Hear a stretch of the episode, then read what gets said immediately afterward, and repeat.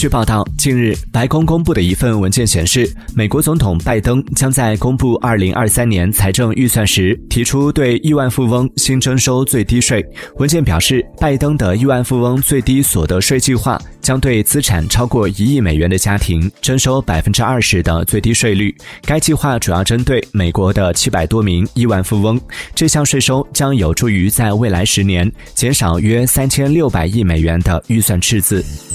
Música